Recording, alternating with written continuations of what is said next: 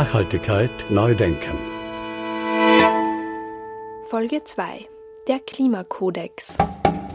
Was brauchen wir, damit wir bei globalen Krisen wie der Klimakrise nicht mehr wegsehen, nicht mehr ohnmächtig den Kopf in den Sand stecken?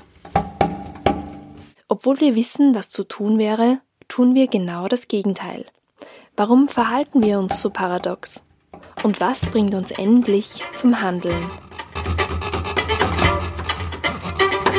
Unsere Redaktion widmet einen ganzen Themenschwerpunkt diesen Fragen. Ein wichtiger Player dabei sind Medien, die uns tagtäglich über die aktuellen Krisen informieren. Wir hatten einen Plausch mit Verena Mischitz. Ich bin Wissenschaftsjournalistin, ich bin Videoredakteurin und Moderatorin beim Standard und mein Fokus liegt auf der Klima- und Biodiversitätskrise. Sie setzt sich für guten Klimajournalismus ein, der die Klimakrise überall mitbedenkt und gleichzeitig Mut macht, aktiv zu werden. Ihre Videoreihe Erklärt Klima wurde 2022 mit dem österreichischen Umweltjournalismuspreis ausgezeichnet. Ich bin zusätzlich noch Sprecherin des Netzwerks Klimajournalismus. Da beschäftigen wir uns vor allem damit, wie die Klimaberichterstattung in Österreich besser aufgestellt werden kann. Ähm, wie funktioniert gute Klimaberichterstattung? Was läuft im Moment gut? Was läuft weniger gut? Die Klimaberichterstattung oder Klimajournalismus umfasst alle journalistischen Beiträge, die sich mit der Klimakrise und dem Klimawandel auseinandersetzen. Zeitungsartikel, Newsbeiträge, Erklärvideos, Podcasts und so weiter.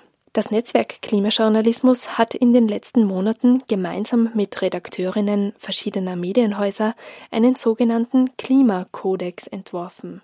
Der Klimakodex ist eine Leitlinie für eine klare, konstruktive und angemessene Klimaberichterstattung in Österreich. Und wir wollten damit einfach einen breiten Prozess starten, damit eben die Klimaberichterstattung stärker in der österreichischen Berichterstattung verankert wird. Medienunternehmen können den Klimakodex in ihre redaktionellen Leitlinien aufnehmen. Was bedeutet dies konkret für die redaktionelle Arbeit? Also ist ganz klar, dass wir als Netzwerk nicht sagen können, ihr müsst so oder so berichten. Also die redaktionelle Verantwortung liegt auf jeden Fall bei der Redaktion. Die Unabhängigkeit wird mit diesem Kodex da jetzt nicht beschränkt. Aber es ist ähm, ein Bekenntnis zu einer konstruktiven und angemessenen Klimaberichterstattung mit dem Kodex bekennt sich das Medienunternehmen oder das Medium dazu, dass die Klimakrise höchste Priorität hat, dass sie die drängendste Krise unseres Jahrhunderts ist und dass wir darüber berichten müssen auf Basis wissenschaftlicher Fakten. Zum Beispiel gibt es auch einen Punkt ähm, für angemessene Bebilderung oder Wortwahl, dass einfach auf die Klimakrise oder auf die Erderhitzung rückführbare Ereignisse nicht verharmlost werden. Wie sieht adäquate Klimaberichterstattung aus? Was besagt der Klimakodex? Verena Mischitz zählt die wichtigsten Punkte auf. Erstens soll die Klimakrise überall mitgedacht werden. Da geht es vor allem auch darum, die Klimakrise immer als Dimension mitzudenken, weil sie ist kein einzelnes eigenes Thema, das mit anderen Themen konkurriert, sondern eine Dimension jedes Themas und deshalb sollte sie auch in jedem einzelnen Thema mitgedacht und auch angesprochen werden. Zum Beispiel hat es auch etwas mit der Klimakrise zu tun, ob sich der Skiurlaub dieses Jahr oder in fünf Jahren noch ausgeht, wie wir zur Arbeit kommen, wie wir uns ernähren, all das hat mit der Klimakrise zu tun. deshalb sollte sie auch in jedem einzelnen Beitrag, so gut es geht, mitgedacht werden. Punkt 2 für gute Klimaberichterstattung sind die Fakten. Wissenschaftliche Fakten und Erkenntnisse sind eben die Basis von guter Klimaberichterstattung. Und natürlich äh, ist es oft schwierig zu verstehen, was die Kipppunkte jetzt bedeuten, äh, was hat das mit uns zu tun. Es ist oft nicht so einfach und komplex, aber auch die Corona-Pandemie ist komplex. Und vor zwei Jahren hat niemand gewusst, was Inzidenzen sind, was Antikörper sind, wie die Impfung funktioniert. In sehr kurzer Zeit haben sich sehr viele Personen sehr viel Wissen angeeignet und ich glaube auch, dass das bei der Klimakrise funktioniert. Punkt 3. Dringlichkeit der Klimakrise klar machen. Wir müssen uns klar sein, dass wir nur noch ein kurzes Zeitfenster haben, um einer lebenswerten Zukunft noch eine Chance zu geben. Das sagt der Weltklimarat, also der IPCC ganz klar.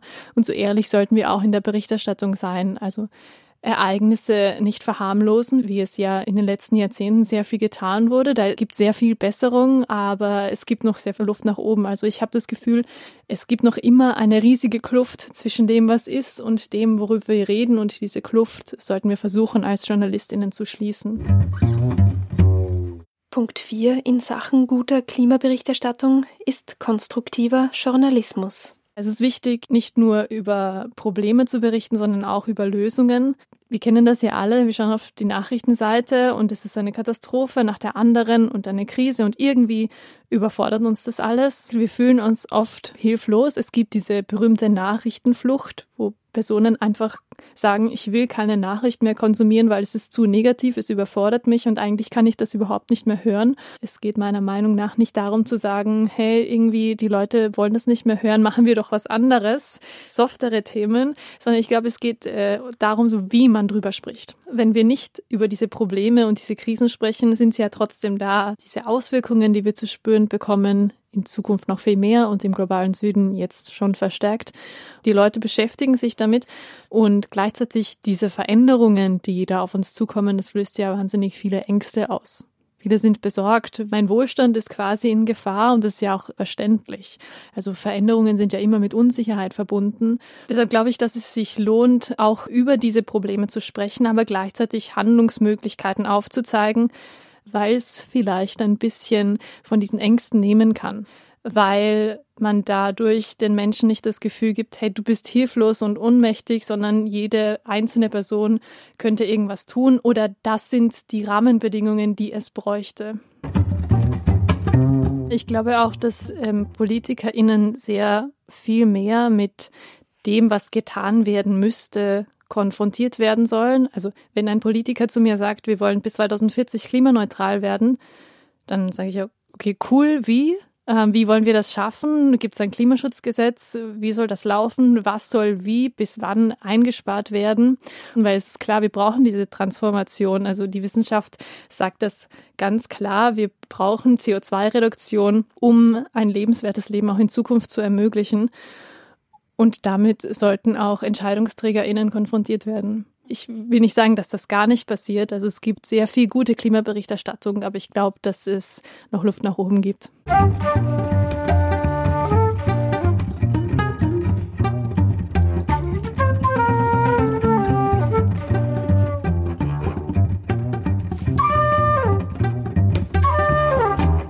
Die Klimaberichterstattung hat in den letzten Jahren Aufwind erfahren.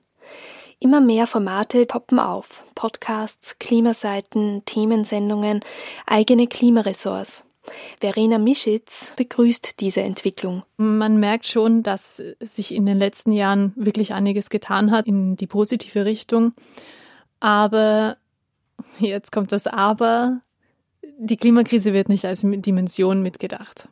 Dieses Querschnittsthema ähm, ist noch nicht so präsent, wie es sein sollte. Ich habe noch immer das Gefühl, wir äh, reden ein bisschen an der Realität vorbei und diese Dringlichkeit wird noch nicht so betont. Die Klimabewegung Fridays for Future hat die Klimakrise in die öffentliche Debatte gebracht und damit mehr Klimaberichterstattung angestoßen. Die Klimakrise ist nun nach der Corona-Zeit wieder dauerpräsent in den Medien. Einerseits, weil wir deren Auswirkungen mittlerweile fast täglich spüren. Es war ja letztes Jahr die ärgste Dürre seit 500 Jahren. Es gab Wasserknappheit in Europa und es war dann schwer zu leugnen, okay, die Klimakrise gibt's nicht. Das heißt, die Auswirkungen waren einfach sehr nah. Andererseits bringen die Proteste der letzten Generation die Klimakrise in die Medien. Also grundsätzlich ist es ja erstmal logisch, dass man über die Aktion berichtet, weil etwas passiert. Also Journalismus funktioniert ja sehr ereigniszentriert. Es gibt eine Aktion oder eine Katastrophe, was auch immer. Es passiert etwas und man berichtet drüber. Natürlich spricht man auch darüber, ist es legitim, ist es nicht und über die Aktionen selbst. Aber ja, ich habe schon das Gefühl, je länger diese Aktionen andauern und je präsenter sie sind und je verbreiteter sie sind, desto eher spricht man auch über die Hintergründe und fragt die Person, warum sie das überhaupt machen, desto eher ist auch die Klimakrise an sich und das Problem, mit dem wir konfrontiert sind, ein Thema. Obwohl immer mehr über die Klimakrise berichtet wird, stehen einige Mechanismen im Journalismus mehr Klimaberichterstattung im Weg. Kirsten van Elberfeld, die ist Wissenschaftlerin, die hat es mal ganz nett gesagt. Wenn ich auf eine Herzplatte greife, verbrenne ich mich. Handlung und Konsequenz liegen sehr nah beieinander. Bei der Klimakrise ist es aber eher so, ich greife auf die Herdplatte und zwei Jahre später bricht sich mein Nachbar den Fuß. Handlung und Konsequenz liegen also sehr weit auseinander. Jetzt spüren wir hier natürlich schon die Auswirkungen im globalen Süden noch viel stärker, aber sie sind nicht immer präsent. Und um zu sagen, dass es später schlimmer wird, muss ich mich in der Berichterstattung schon ziemlich anstrengen. Das zweite Problem ist, dass die Klimakrise oft nicht mit den Nachrichtenwerten übereinstimmt. Wir können das äh, gern kurz durchspielen. Nachrichtenwerte sind jene Auswahlkriterien, nach denen die meisten Nachrichten gefiltert werden. Ist die Klimakrise nah? Ja, nicht immer. Manchmal passiert vielleicht im globalen Süden gerade etwas, aber wir in Österreich bekommen oft nichts mit. Das klingt zwar etwas zynisch, aber ist so. Ist sie aktuell? Gerade wenn keine Hitzewelle oder keine Katastrophe passiert, auch nicht immer. Ist sie neu? Eigentlich nicht. Wir kennen das Problem seit Jahrzehnten. Ist sie eine Sensation? Wir haben uns in Wahrheit schon an diese ganzen Katastrophen ein bisschen gewöhnt. Also tun sich Journalistinnen oft schwer zu sagen, das ist jetzt ein Thema und wir sollten darüber berichten. Und es ist natürlich ein Prozess zu verstehen, warum die Klimakrise in jedem einzelnen Thema drinsteckt. Viele machen das schon, viele machen das sehr gut und es ist, wie gesagt, besser geworden. Aber ja, da geht es auf jeden Fall noch mehr.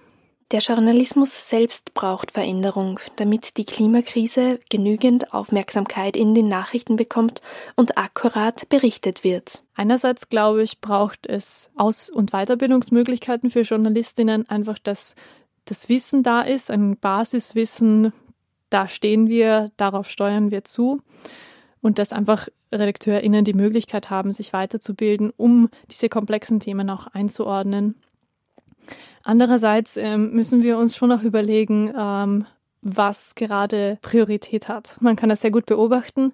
Zuerst gab es Corona, dann gab es den Ukraine-Krieg, dann gab es Will Smith, der Chris Rock eine Ohrfeige bei den Oscars verpasst und irgendwas ist immer wichtiger als die Klimakrise. Will Smiths Ohrfeige bei den Oscars nimmt Verena Mischitz nicht zufällig als Beispiel. Das ist deshalb so ein gutes Beispiel, weil genau zu diesem Zeitpunkt ist ein IPCC-Bericht herausgekommen und der ist natürlich komplett untergegangen.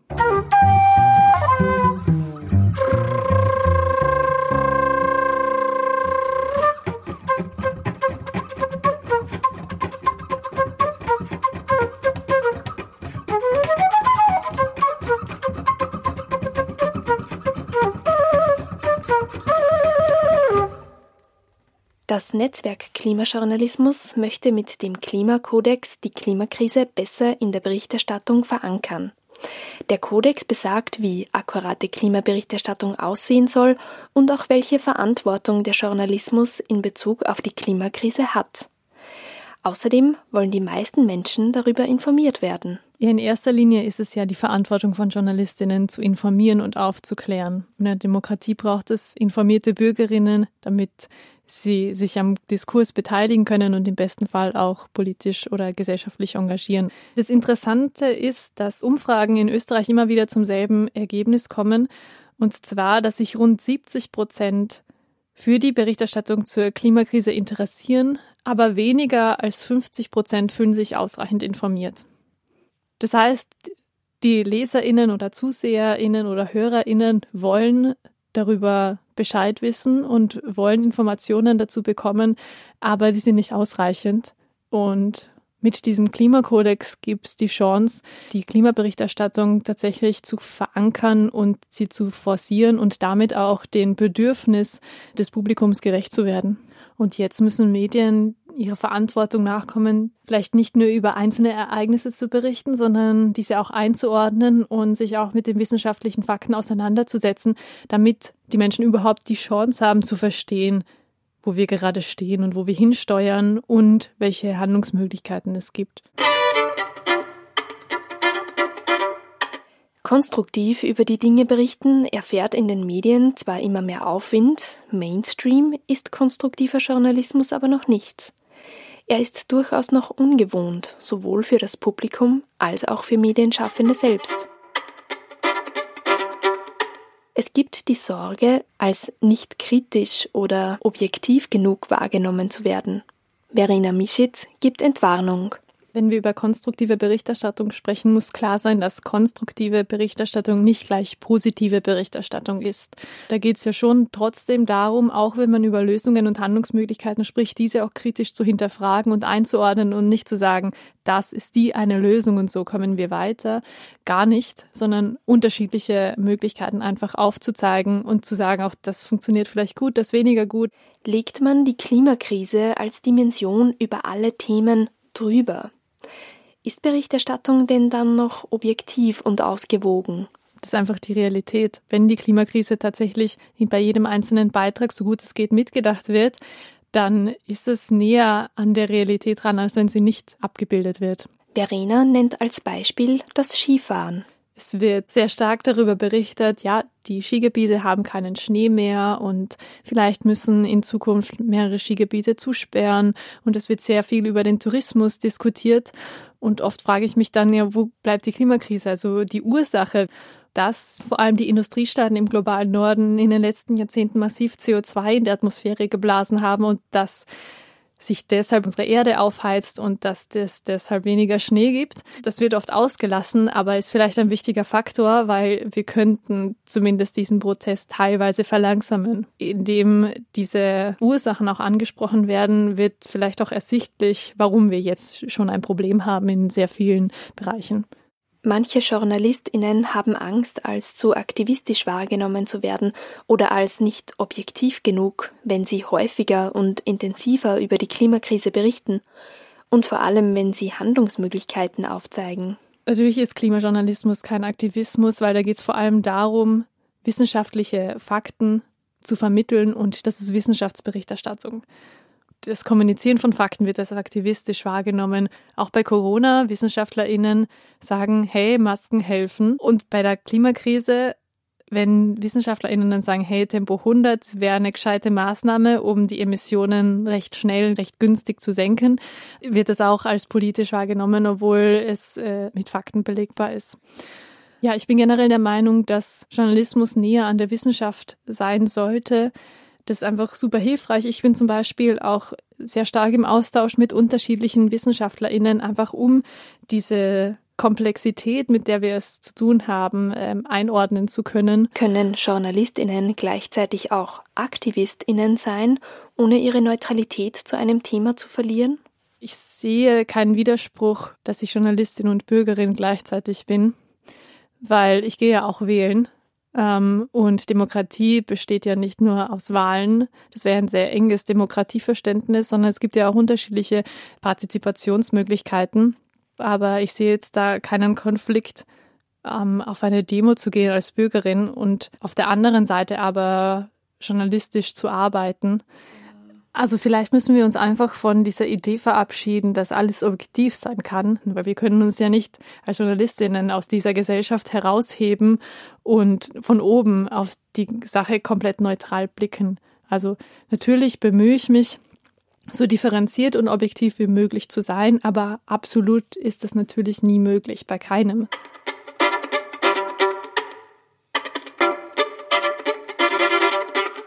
Der Journalismus selbst befindet sich derzeit in einer Krise. Social Media als wirtschaftliche Konkurrenz und Fake News als inhaltliche Konkurrenz. Ich glaube, Journalismus muss da gemacht werden, wo die Leute sind. Und das ist auf jeden Fall auf Social Media auch vor allem junge Leute. Und die darf man nicht auslassen.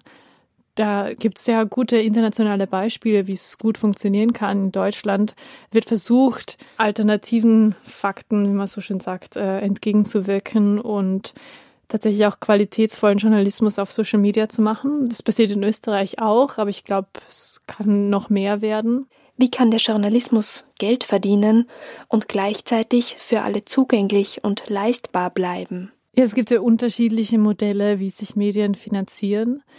Vielleicht eine Schraube, an der man drehen könnte, sind Förderungen. Also die Presseförderung in Österreich, da wird ja seit Jahren darüber debattiert, dass die neu aufgestellt werden muss, dass die verändert werden muss und auch erneuert werden muss, damit vor allem auch äh, neue, kleinere Medien eine Chance haben und auch im digitalen Bereich äh, aktiver zu sein.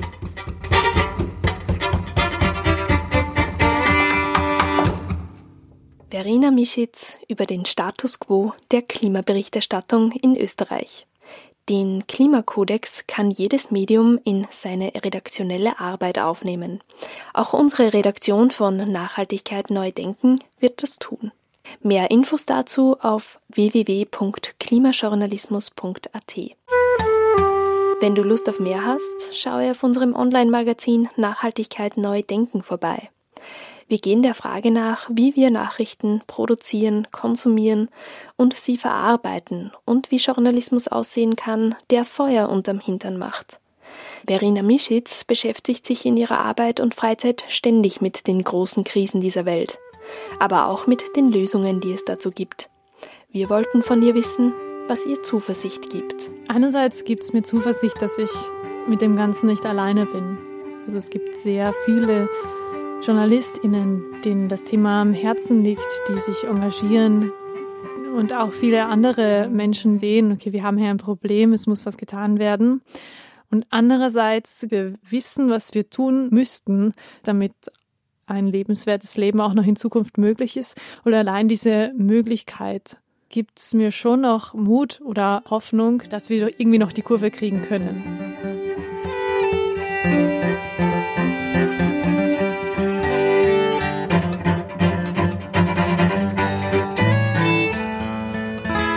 Nachhaltigkeit neu denken.